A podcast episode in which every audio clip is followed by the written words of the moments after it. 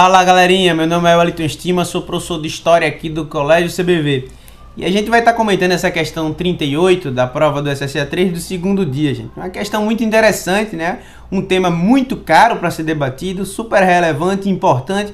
Uma questão que envolve um conflito no Oriente Médio, é um dos maiores, o conflito árabe-israelense, no que tange o Estado de Israel, né, ou a criação do Estado de Israel e aquele cenário envolvendo os palestinos. A gente sabe que é um cenário histórico muito complexo, né, que desde 48 ali após a Segunda Guerra Mundial, a criação do Estado de Israel opôs, né, dois grupos étnicos religiosos, a saber, né, os judeus e os muçulmanos, os palestinos nesse caso, né, que a maioria nem todo muçulmano é palestino, mas nem todo nem todo palestino é, é muçulmano, né, galera? Mas envolve esse cenário de conflito religioso, territorial. E aí vem uma tirinha, né? Uma tirinha falando sobre colonos, de um lado colonos, de outro israelitas.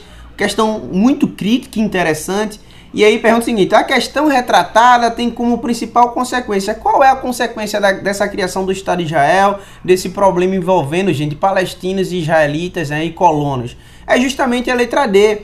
Essa criação, esse cenário, criou um acirramento das relações entre israelenses e palestinos pela demarcação de terras. Aliás, galera, até hoje, né? Construção de muro, a expansão territorial de Israel, uh, os conflitos na Cisjordânia e na faixa de Gaza. Vocês conhecem bem esse cenário complexo e que está posto até os dias atuais. Questão massa, galera.